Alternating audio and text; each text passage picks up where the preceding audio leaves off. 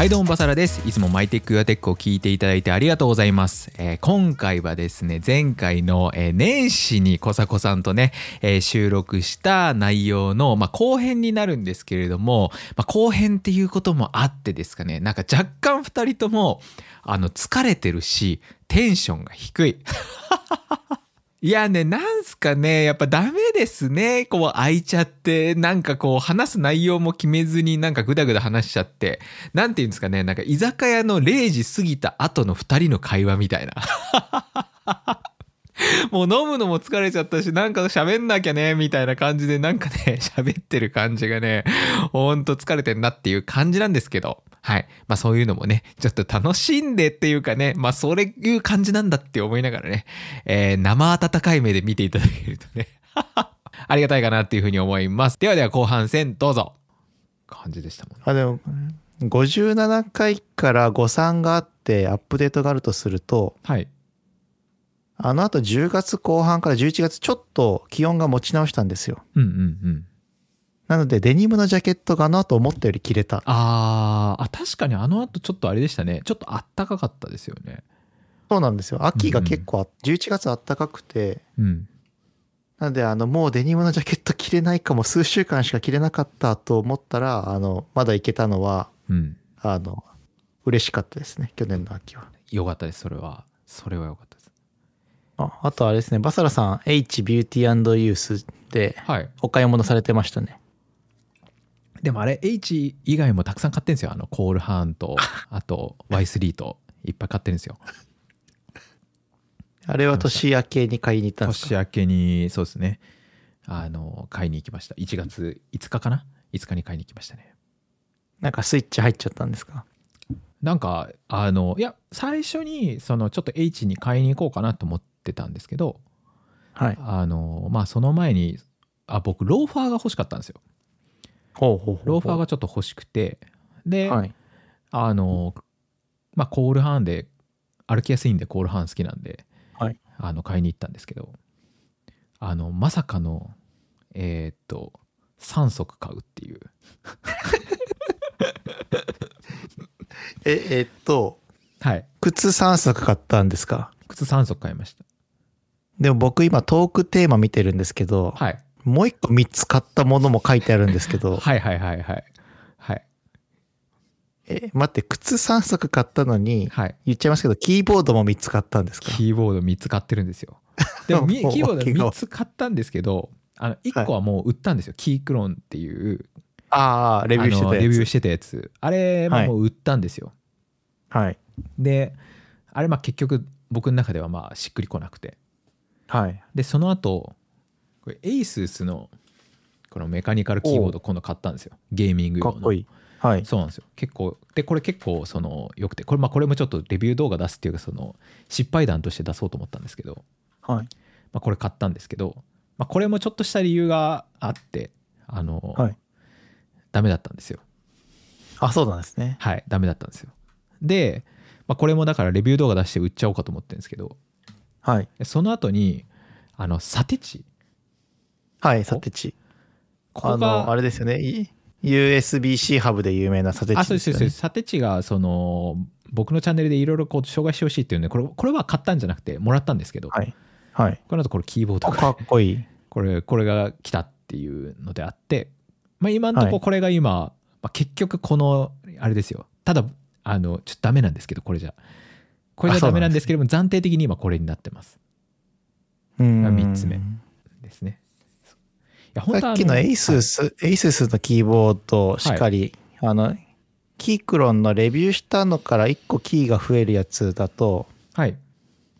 海外の YouTuber みんな使ってますけど、その一番右の列、エンターキーの右にもう一列あるやつ？あります。はい。ねこれね。僕、60それがどうしてもそそられないんですよ。わかりますわかりますわかります。これなんここねって思いますよね。はい。うん。本当そうなんですあよ、ね、と、なんだっけ、HP のノートパソコンもその配列ですよね。なってますよね。なってますね。わ、はかります。い。いやー、エンターキーは一番右端に来てほしいんですよね。そうなんですよ。そうなんですよ。ただこれもね。え、はい。キーキークロンは海外レビューはみんな結構使ってますけど、はい。やっぱりしっくりこなかったですか？あーまあまあまあぶっちゃけた話そんなになんかいいものでもないですねまあなんかだから僕が買っちゃったやつがそのキークロンはい。オリジナルの多分スイッチだったっていうのも、まは良くなかったかもしれないんですけどはい。ただキーのそのスイッチ自体があの HHKB と比べるとしょぼいんですよね。これ安っぽいんですよこのキークロンのやつあが。あ。で押してても押し心地が悪くて触り心地が悪くて、もう触ってたくないって感じだったんですよね、ああ、なるほど。はい。こっちはもうなんかもう吸い付くもう永遠に触ってたいみたいな。まあ確かに確かに。だって僕だってこれ1日だって毎日10時間以上多分触ってますよ。そうですね。あの、はい。バサラさんの名言に戻ると、はい。一番肌に触れてるものが下着とマウマウスとキーボードですよね。そうですよ。そうなんですよ。もうそのレベルですから。はい。まあやっぱこだわりたいですよねそこはね。そうですね。全然ダメでした。転職、前転職した後輩に、はい。あの転職祝いに、はい。あの、MX エニウェイあげたって話しましたっけ、はいはいはい。この間久々に会ったら一言目が、あのマウス最高ですねって言われて、僕あげたのさえ忘れてなく、忘れてたんで、最高ですよ。何言ってんだろうこいつと思ったら、あの、こちらにありますよ。はい。MX にはね最高ですよで僕2使ってて3あげたんで3本当にめっちゃいいってすごい絶賛してましたね、すごいです。これこれは手放したくないですね。マスターもありますけどそうです。ここに。はい。すごいな。もういい本当このロジクールの MX シリーズは最強ですよね。最強ですね。最強です、はい。うん。でなんかあの MX マスターとか褒めてるとまあそれもなんか嘘つきって書かれるんですけどあのいや嘘じゃないしって俺がどう思ってるかはそう俺の気持ちだしっていう。そうですね。いいじゃん。僕はそう思った。あなたは違うかもしれないけど僕は違うあなたと僕は違う人間なんだからってすごい言いたくなるんですけど、はい。あのすごいね。嘘つきって書かれてもね、うん、言われても仕方ないよなっつって。思います。嘘つきか、あのなんかこの間見てた動画で、日本人と欧米人で嘘の捉え方が結構違うみたいなはいはいはいはい。日本は嘘も方便って言ってビジネス上である程度嘘ついてもはいはいはい。し仕事ができたら許されるみたいなところがあるけど、うん、まあなんかアメリカのドラマとか見てても You owe me みたいなその一個貸しねみたいなのも含めてはい。言葉とか嘘が結構重いなっていうのはちょっとその文化の違いとしてあるのかなっていうのを最近ちょっと気になってました。まあそうですね。すごい厳しいっすよね。マジで。うですか。向こうの子供とあで子供の頃遊んでた時とかでもちょっとズルするだけでもマジガチギレでしたからね、そのあの子供がじゃなくて、ね、親とかがすごいんですよ、本当にめちゃくちゃ普通に怒られますよ、本当。あ、そうなんですね。うん。あれは厳しいと思いましたね。キリスト教的な文化から来てるんあですか、ね、多分そうだと思いますそれは。間違いなく。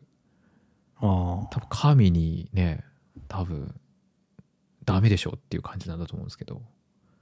あ。嘘ついたら教会の懺悔室行かなきゃいけないみたいな感じなんですかね。うんなんぐらいの結構厳しさがありましたね。マジマジで怒られましたね本当になんかあの僕があったのはあの、はい。目を目隠しした状態ではい。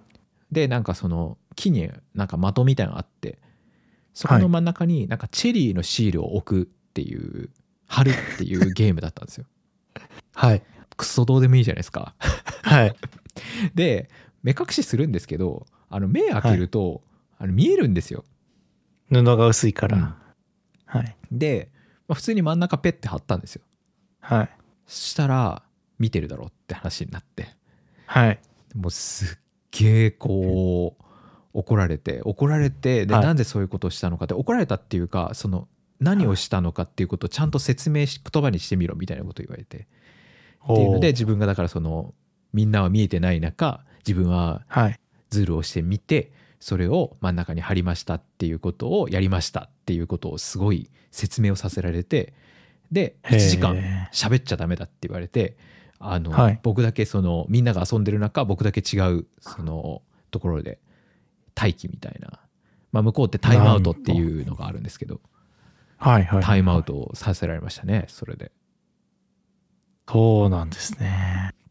あ向こうって怒る時って本当それなんですよね。その自分が何したかを言語化しろってすごい言われるんですよ。はいはいはい。でそれやらされると人間って本当に結構その罪深さというかあのうん。罪の意識めっちゃ持つんですよね、その。あ、そうなんですね。うん。申し訳なくなるっていうかなんかその、それと似たというか近しいトピックかもしれないですけど、今ちょっとシェアしたはい。の見てもらえますか、はい。その親が自分の子はできないみたいなのを子に言い続けると、なんでしょう？勉強を解く気、えーと勉強を解こうという意欲を持ってない子になってしまうみたいなツイートをこの間見つけて、はいはいはいはい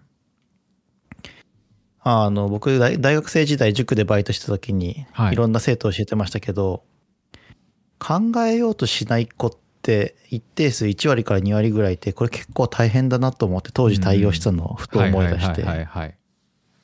バサラさんもそういう経験ありますか、まあ、ビジネスマンでもいますけどね、あの、かん自分で考えようとしないというか。まあそれで言うとそれで言うとそのやっぱまあ YouTube やってるとやっぱそう日本語が分かんない人やっぱ多いですよね。おお。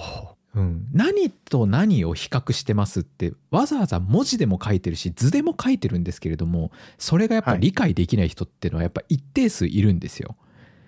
なるほど。その人たちに説明をしてるのはすごく難しいしとかあとはその論点がどこなのかとか何をこの人話したいのかっていうのがやっぱうまくい分かってないというか僕結構うんまとめって作るじゃないですか、はいあのはいはい。わかりやすいですよね。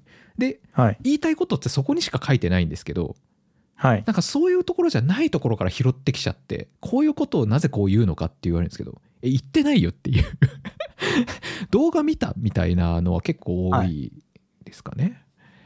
ああ。っていうのはちょっと、まあ、これとはねちょっと違いますけどそのなんいやいやでしょうね。まあでも論点は何かとか難癖つけたりとかまあそうですね。このコロナになってから多いというより、まあ、社会人を経ていろんな人と対峙するようになってはい。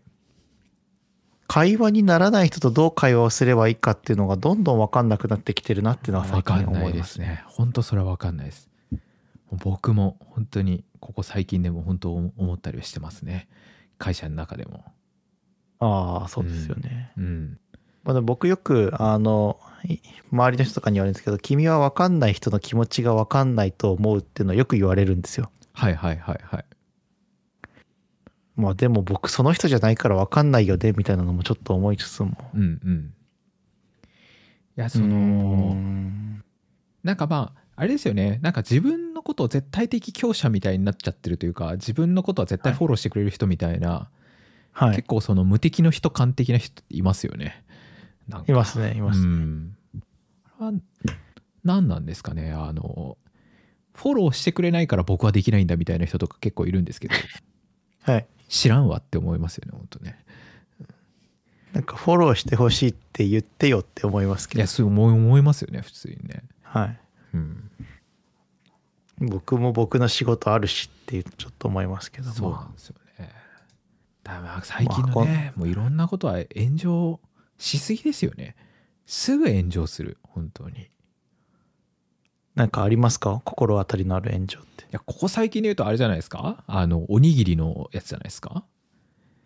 え、それ知らないっすジョブチュン。ーンっていう番組があってでそのジョブチューンの中でそのコンビニにある食べ物でおすすめのやつとかを、まあ、ちゃんとしたシェフの人に食べてもらおうみたいなのがあって、ああ、見た見た見た見た。でそはい。のおにぎりを、まあ、食べなかったわけではないんですけど、まあ、はい食べなかったそのシェフのあのレストランの,、あのはいレビューがもうひどいことになってて全部1みたいな。あ、そうなんですね。はいあの和風ツナマヨを食べたくなかったシェフがいたんですよね。そうですそうですそうです。であの人は結局食べてるんですよ。でど見見てないんですよ。タイトルしか見てなくて。あ、そうなんです、ね。あの人はちゃんんとその食べてますしあとなんとかさん本当こういう言い方になっちゃうけどごめんねっていう枕言葉とかつけてるんですよ。はいはいはいはい。でもそこはみんな見ないでタイトルだけ見て炎上してるっていうだけなんですけどね。うーん。本当。あれとかなるほどね。ひどいなって思いますしら一番怖いのはあれですよあのこうやって小迫さんの話してるのはすごいね楽でいいですけどやっぱワはいはいはいンオンワンは怖いっすねあ会社の？はいはい。怖いっすもうね何も話せない もう何も言えないっすねだからあのあのまあこの前の時とかだとそのワクチン打つのとかがダメとかってあるじゃないですかああ、言ってましたね。とはい。かありましたけど、今とかだとそのそれ以外だとあの要はあれですね故郷とかになんかその帰ったり帰省とかするのとかもダメだったりするんですよ。おーそうなんですかそのなんかその相手の土地をその出身地を聞く聞いているっていう風なところにも捉えられるしあとはそのその人が親がもしもねいない人だった場合にその人のはいそのパーソナルを傷つけることになるからみたいなことで言われてるんですけどじゃあ何も喋れなくねって思ってて。確かに。うん、それぐらいさそんなぐらいで傷つくぐらいなら、もう社会出んなよってすごい思うんですよね。あ確かに。うん、帰省すんのって言った時に「あしないです」って素直に普通に言えればいいじゃないですかとそれ。はい。その時に「あ私は今この人からその実家がどこかってこと聞かれてるんだな」ってそんな風に悪意を持って見る人だったら一緒に仕事したくないですよね僕その人と。まあそうですね。そうっていうのであってなんかいろいろこういや難しいなと思ってその今何しても炎上するんで、なるほどね。難しいですね。それは確かに。うんあとはちょっと前だと温泉娘じゃないですか炎上した温泉娘。全然温泉、あの、炎上トピック知らないな。温泉娘。温泉娘パネル？なんか温泉娘っていうキャラクターを温泉街に貼ったんですよねはあはあはあはそのキャラクターをでその温泉娘ってキャラクターがあのまあ巨乳だったりとかあとなんかスカートが短かったりみたいなのでなんかそこからは知ってる。はい。はい、ダメ。だみたいなのになったんですけどはい。あの僕から言わせてもらいたいんですけどはい。あのそもそももっとそのバブルみたいな頃とかそのはい炎上してるね炎上させてるそのフェミニストの方がお若い頃とかは昔はい温泉街には若女将って人がいたんですよ旅館に。はい。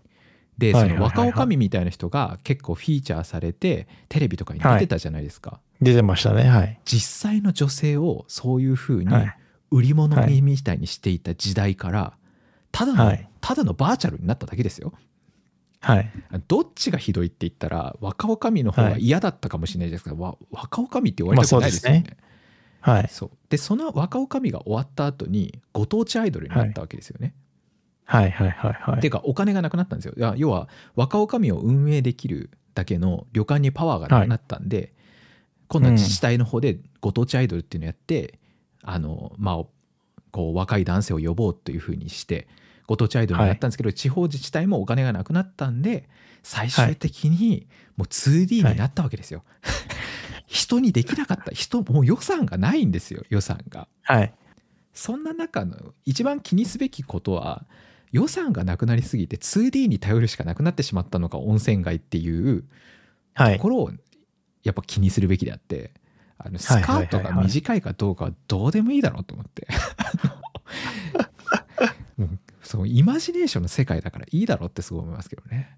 まあそうですねう。んまあよくあの宮崎駿のアニメもあれでいいのかみたいなのはたまに出ますよね。出ますね。そうまあ、エヴァンゲリオンとかもまあどうなんだとか思うけど、まあ別にいいんじゃないって思いますけど。まあだからそれはだから本当だから見たい人だけが見れるからいいんであるけど温泉に行った人っていうのはその温泉街で突然そういう人のが見見らせられて不快だみたいな良くないみたいな。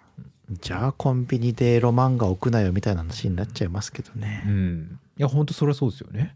はいそそこにまずぶち切れてほしいですよね。その温泉なんてね、なかなか行けないでしょうし。そうですね。うん。そうなんだ。面白いな。バサラさん、炎上って、炎上に敏感ですよね。炎上に敏感というかやっぱあコメント欄でやっぱ嫌なこと書かれることがやっぱ多いんでああ、のなるほど。やっぱ意識しちゃうというかなんかそこはやっぱ思っちゃうとこはありますよね。う。うんん、まあだからまあ簡単に言うとあのそこのコメント欄になんかそのいろんなこと書いてる人は、まあ、やっかみだと思うんですよ。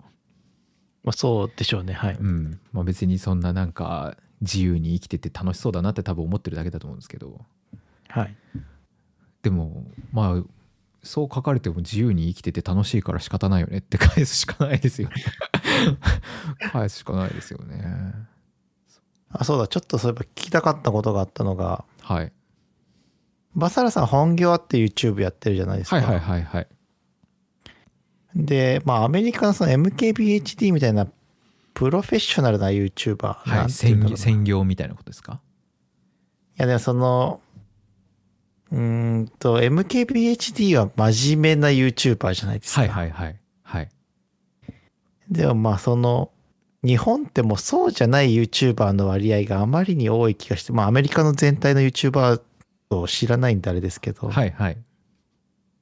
とにかくアテンションを集めなきゃと、まあヒカキンとかはじめ社長も多分そのうん。そうです先ね頭を走ってると思うんですけど、そうですねあの形で専業にして、あの、辛くないとか大丈夫なんですかね？みんな。いやーだからみんななんかなんかあれなんじゃないですか？そのまあ辞めちゃったりとかいろんなことあったりするんじゃないですかね？そうですよね。このうん。アテンションエコノミーっていうんですか？うん。は結構しんどいっすよね。うん。ただ日本人ってその結構特殊なあの国というか特殊な民族性のところがあって、あはのたくさんの情報が何度も目にするやつだといけてるって思っちゃうんですよね。い。うーんと、それは、たくさんの情報が。例えば YouTube 見てる時になんかあのスマホゲームの広告って小迫さん出てきます？出ます出ます出ます。でなんかそのマフィアシティとかなんかああー、めっちゃ出る。すごい出ますよね。出ます。マフィアシティってそれを見ても小迫さん入れてないですよね。入れてないですね。あれマフィアシティとかああいうやつってその、はい。あそこで出てる映像とゲームが全然違うんですよ。え、そうなんですか？そうなんですよ。でにあの風呂、風呂でサウナこう熱くしてボス殺してあ自分のレベルが上がるみたいな。ああいうのとかもないですし、はい全然あんなゲームじゃないんですよ。ほうほうほうでほう入れると全然違うゲームなんですよ。はい。で中国のゲームとかって大体そういう風に今なってて、はい。あの大量に広告打って人だけはいをそのすごいプロモーションのあのアドだけ出して広告だけ出してはい。ユーザーを呼んでっていうのをやるんですけど他の国だとそれってうまくあなんですかいかないんですよすごいたくさん広告出してもゲーム自体がつまんないとユーザー離れてっちゃうんですけどはい日本人って課金するらしいんですよそっから。インストールして違う違うゲームだったとしてもやり始めて課金までしちゃうらしいんですよへえ。だからえっと中国のゲームとかで例えば100億プロモーションわかんない100億はちょっと言い過ぎですけど10億円ぐらはいいプロモーション費にかけたとしても、20億ぐらい日本人で課金していくらしいんですよマジ。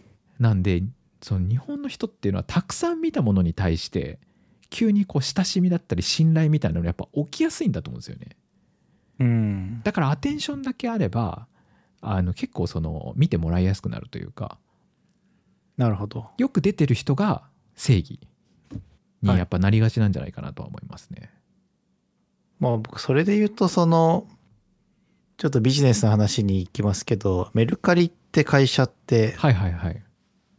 うまいなと思うのが山田慎太郎さん自体はアテンションエコノミーの中心にいないのにはい社長以外の人はめちゃめちゃそのアテンションを集めるのがうまい会社だなってメルカリって思うんですよね。あーわかりますねそれは。確かに。ものすごいインプレッションが何でしょう。あの働き手として IT 業界にいる人でこの会社っていけてるんだって見せて転職しようかなって思わせるのがうん。メルカリってすごいうまくて。でもうまいなって思ってる人たちがメルカリ使ったことありますかっていうと、そんなに使ってないみたいうんうな。んうん。なんかその辺が、そのさっきバサラさんの言ってた大量に、なんていうんでしょう、インプレッションがあると、うん。あの会社っていけてるんだって、うん。こう転職先の候補の一つにしようかな。うん。メルカリ使ったことないけど、うん。みんないい人だし楽しそうだしみたいなのを、うん。すごい植え付けるのがうまいなってよく思います。そうですね。それは本当それはめちゃくちゃ感じますねメルカリも。でも社長はそのキャラじゃないんで、その、社長のキャラじゃなくてもそういうカルチャーにしてるっていう社長もうまいなと思うし、うん。なんかその、メルカリの人材集めの仕組みっていうのはいつもなんかこう横目でチラチラ見てて面白いなっていうのは思います。うまくやってますよね。どうですか？同じ業界にいて。でも最近でもまあでもコロナになってからやっぱでも IT 業界自体がそのなんでしょうね元気はあるんですけどはい。人の流動性はやっぱ前より減ったなとは思いますねまあそうですね。あとキラキラ感はなくなりましたね。うんオフィスが出てない分。そうそうキラキラ感なくなりましたねなんで逆にみんな仕事しすぎて辛そうですよね。仕事みんなしまくってますね IT 系ね、なんか時間やっぱ労働時間は明らかに増えましたからねああ、やっぱそうなんですね。うん、うんめちゃくちゃ増えましたユーザーも滞在時間が増えてるんですかね？そのスマートフォンとかの。極端ですね極端な感じですねうん。まあ2020年はそういう傾向ありましたけどあの今年の年末年始はい。はインターネットからみんな消えてましたねあそうなんですうね。んみんな外行ってましたよ多分ああ、まあね。はいオミクロンが流行る前にみたいな感じもありましたもんね。うんうんすごかったですねもう24ぐらいからみんなインターネットにいなかったっすよねそうなんだ。うんもうすごい全然見てないですねみんなまあ、バサラチャンネルマジで見る暇なかったもんな。まあ、うちのチャンネルのねデータだけじゃなくてねあの某、はい。僕のほ趣務の方の、はい。ね。はい。まあそうですね。あそこでのデータなんで多分正確だと思いますね結構。まああと、前回のポッドキャストで話してた、あの、小風呂系問題が年末年始で下火になって、はい。あ、あの、落ち着いた小室圭さんが、の生活があったんだろうなと思うのが僕はちょっと嬉しいぐらい。あそうですねもうもうもうみんな忘れてますよね、そうですねこ。の僕本当思うんですけどあの炎上させた人たち忘れるの早くないですかいや、そう思います。もうちょっとちゃんとやってほしいですよねその、はい攻めるなら攻めきれよって思いますよねはい。本当みんな多分、あの、前の総理大臣が菅さんだったことも忘れてんじゃねえかぐらいの。れてますよね絶対、は本当ですよねいや、本当に。忘れてそう本当あとなんか言っときたいことありますか？言っときたいこと。えコストコのワインはな何で買何を買ってるんですか？どういうふうに買ってどういうもう状状態のもの買ってるんですか？あ、えーあ、そうですね。コストコのワインの話に戻ると、はいえっ、と、はじ、コストコにソムリエさんがいるんですよ。へえコストコってすげえ僕コストコ行ったことないんですよあ、そうなんですね。今度連れてきますよ。はいコストコ行ったことないですコストコって年会費結構かかって4500、600円するんですけど、はい。まあ、さっきのネスプレッソみたいに、うん。基本元は取れると。はいはい。で、ワインも多分1本に300円ずつ安いと思うんですけど、まあ、いわゆるコンビニで売ってるワインって800円から1000円ちょっとぐらいなんですけど、はい。僕はあんまりお酒強くないんで、なんて言うんでしょう、安すぎるものって悪酔いしちゃうので200、うんうん。2000円、1000円から2000円ぐらいの買うようにしてます。はいはいで、あの、渋いのが飲めないんで、こんなのがいいんですっていうのを、ソムリエさんに相談すると、値段と一緒に、なんかここれとこれとこれがいいですっていうのが、まあ、めちゃめちゃちゃんと好みに合ったのを紹介してくれるんですよ。すごいですね。で、まあ、車で買いに行ってるんで試飲できないんで、もうソムリエを信じるしかないみたいな感じで買うんですけどうんうんうんうん、まあ、基本そのソムリエさんが勧めてくれるもので外れたのは今のところないですね。ああいいですね。そんな感じなのでよかっで、良かったのはコストコオンラインで買えるんで、ああリピートがしやすいとですね。はい。同じものがオンラインに売ってたら買うと、なんでしょう、あの、ふかふかしたあの空気が入ったやつにぐるぐる巻きになって、で、会員だと送料無料なんで、はいはいはいはい届くので、まあ、なんかそういう感じで買ってます。いいですね。いいですね。なんかえでもそのワインえ瓶で買ってるってことですよね？2000円ってことは。あ、B で買ってます。でもその、いや、ソムリエがすごいのが、でもあんまお酒が強くなくて、夜ちょっとびんのちょびっと飲むんだったら、あの、コルクじゃなくて、この、くるくるって回す、はいはいはいはいはい機能でもいいのあるんで、そっちの方がいいですよとかいう紹介もしてくれるんですよ。え毎回2000コルクこうやって円ぐらいのがあるんですか？あります、あります。そうなんだちょっと後でリンク送りますよ。はい、飲むかわかんない。その、おじいちゃんみたいなね僕お酒全然飲んでないんでね えあのも全然お酒飲まなかったですね一応だってコロナ始まった頃はオンライン飲み会で忙しそうでしたし、はい。まあその前かほとんど毎日飲んでたんですけどそうですよね。週5は飲んでたと思うんですけど。バサラといえば馬食べてるみたいな。そうですそうです。馬とか肉とかばっか食べてビールと酒とみたいな。で一応僕とポッドキャスト収録した串カツ田中行く行く時も結構飲んでましたよね。そうですそうですそうです。もう今は左右ですよ時代は左右だから僕最近、まあちょっと最はい後おすすめのもんだけ話していいですか、はい、どうぞ。リポビタン D のリポビタン D、D リポビタン D はい。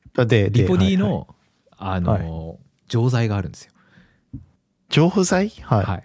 すごくないですか？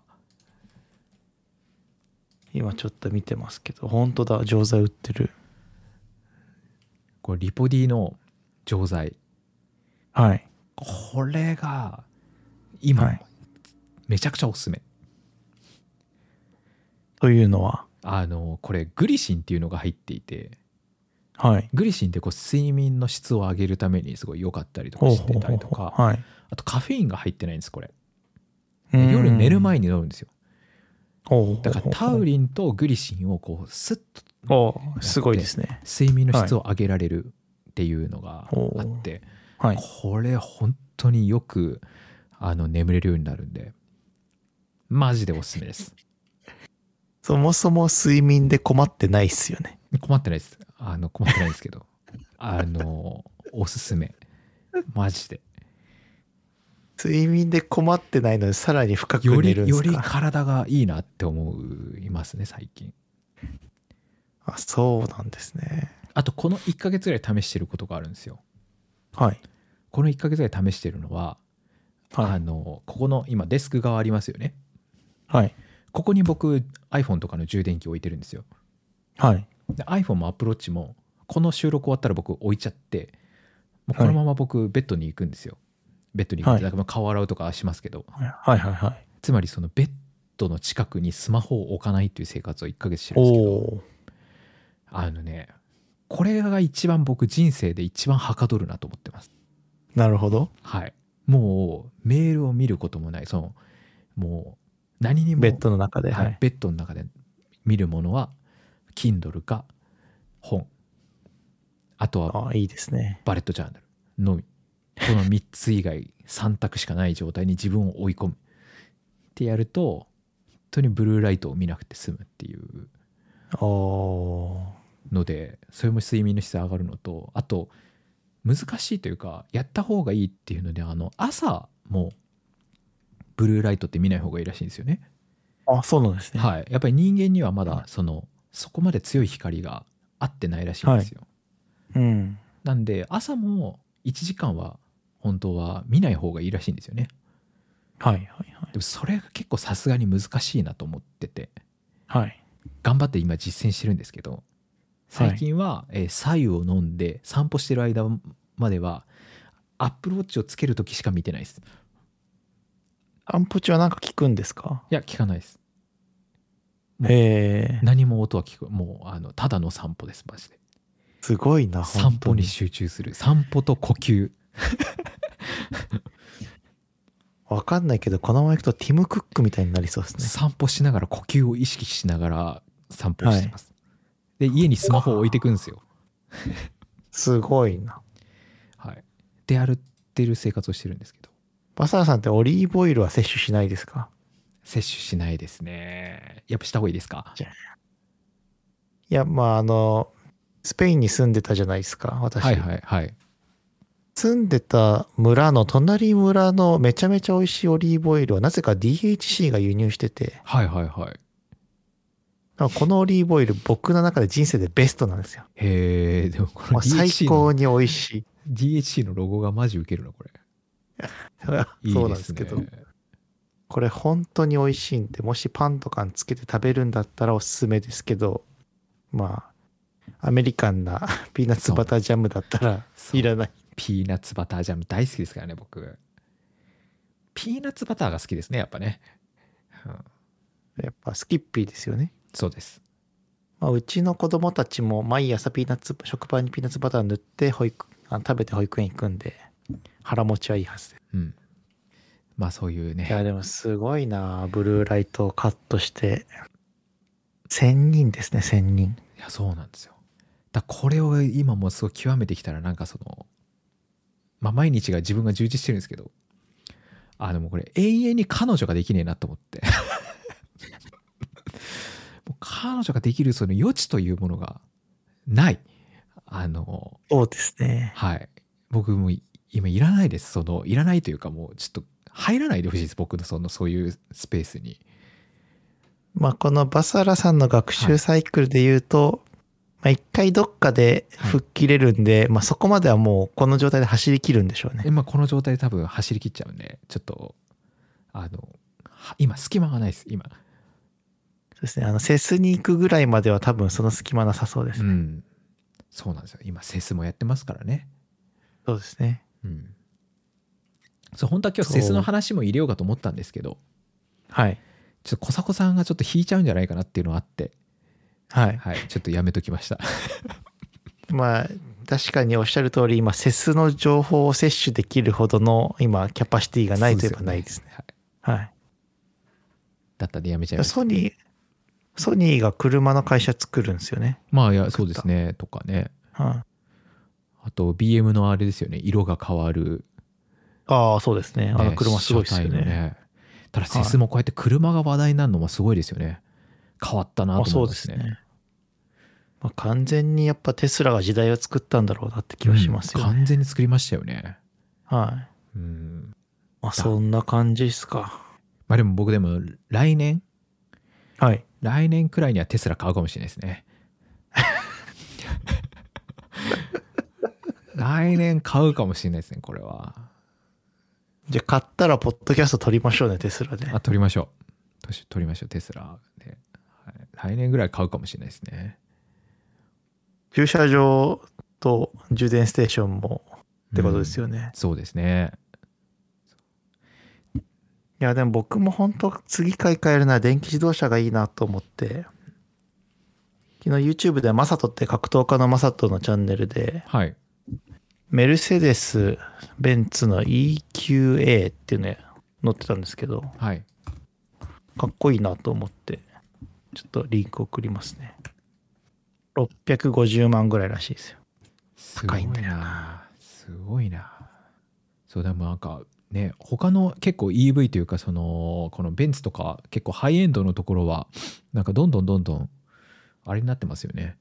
距離とかの競い合いというか結構切磋琢磨してる感じでどこが一番強いとも今分かんないぐらいにもなってますよね。そうですね。うん。まあもちろんテスラが引っ張ってますけど、アウディもベンツもはい。欧州車はかなり頑張って頑張ってますよ。ね。かなり頑張っててみんな迫ってるぐらいやってんなって思いますねあでもそれで言うとトヨタが一気に発表しましたね。あの、あしましたね電気自動車。しましたねはい。まあ、自動車もガジェット感が本当強くなってきたなって感じはしますよね。ただ日本はでも何といってもそのソフトウェアが弱いんでダメじゃないですかね、はいそうですね。うん、ソフトウェアエンジニアがやっぱり全然いないですからねやっぱああ、ちょっと終わろうとしてたけど気になるツイッターのトピックで、はい。エンジニアは数学が必要なのかみたいなのは結構長くテーマとして引っ張ってませんか？ああ引っ張ってますね。僕はいらないと思いますけどね。そう、あの、エンジニアってどの領域のエンジニアのこと言ってんだろうみたいなのそうなんです。よが気になります。であれ多分言ってる人多分本当にガチな人はあんまりいないと思いますけどね、あ多分多分ガチな人ってそんな議論に入れるほど暇じゃないと思うんですよ、はい。あの、一緒に仕事してた某愛くんって覚えてますか？東大、東大出身の。はいはいはいはい彼とかめちゃめちゃ数学できましたよね。うんうんそうですできたと思います でもまあその、まあ数学必要だとか言ってる間もないぐらいずっとコーディングしてるしずっと勉強してますよ、ね。そうですそうですそうですそうですだから多分他に勉強しなきゃいけないこととか他にやりたいことあるんで多分あの議論に多分入ってる人って多分大した大してやっぱ やってないんじゃないのかなって それをおっしゃる通り実実務家としてですねそのコはいーディングスキルとかそこら辺のもしかしたらそのプログラミングのスキルみたいなとこすごい高い人なのかもしれないですけどはい。その会社の中でちゃんとしたところにいらっしゃるポジションの方かと言われたらちょっと違うかもしれないなとは思いますよね。そうですね。うん、いや、うん。プログラマー、エンジニアガチ、ガチ勢でかつ数学やってる人って本当に浮世離れしてますもんね。うん、そうです浮世離れしてますかなり。うん、結構特殊な人だと思いますね。アイ、アイくんも家で何やってんのとベンチプレスですみたいな感じでしたもんね。うんうんいやー、なんて、まあ、その、そんなにいるいらないで議論しなくてもいいのにな、みたいには、年取っちゃったなって感じもちょっとしました。あとやってみればそんなにいらないなってわかると思うんですよね。かまあ、その、必要なとこまで行くまでに結構長い道のりですよね。うんうん。と思うんでで今は別にその一人の天才が何々やるっていうのってすごい少ないじゃないですか。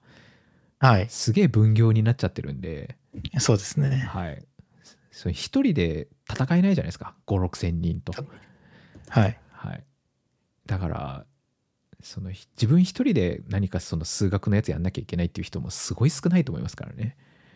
まあそうですね。うん。まあ今、フルスタックエンジニアっていうのがもうほぼ絶滅してますもんね。うん、もう無理だと思いますね。はい。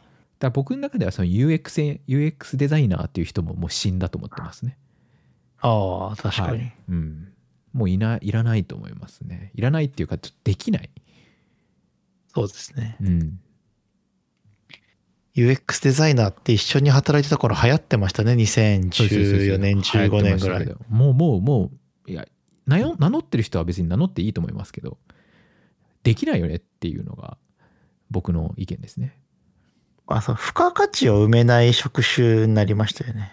うん、というかそのどうしても広く浅くになっちゃうと思うんですよ UX デザイナーみたいになってくると。はい。で真の UX デザイナーって多分起業した人しか多分なれなくて、はいはいはい。はいそのユーザーのことも考えてビジネスも考えて何々考えてでそれが統合的に回るようなサイクルを考える人って、それ起業した人じゃんっていう社長でしょみたいなそうですね。になっちゃうんでそれをその今からやるのってそのそれだけのことを薄くやるのは多分一人だと不可能で、うん組織でやるしかないんじゃないかなとは思ってますね。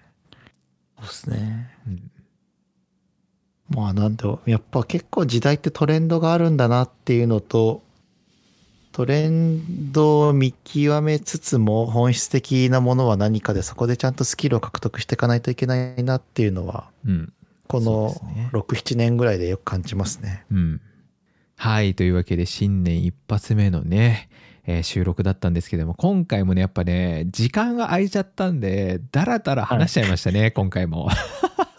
そうですね。やっぱ3ヶ月空くとダメですね。3ヶ月はダメです、本当に。ちょっともう次回の予約を入れとくぐらいの感じじゃないとまずいんじゃないですかね、これはね。そうですね。あの、近況のアップデートは先にチャットで済ませた上で喋んないといけないのに、そうですね。テックの話ほとんど出なかったですからね。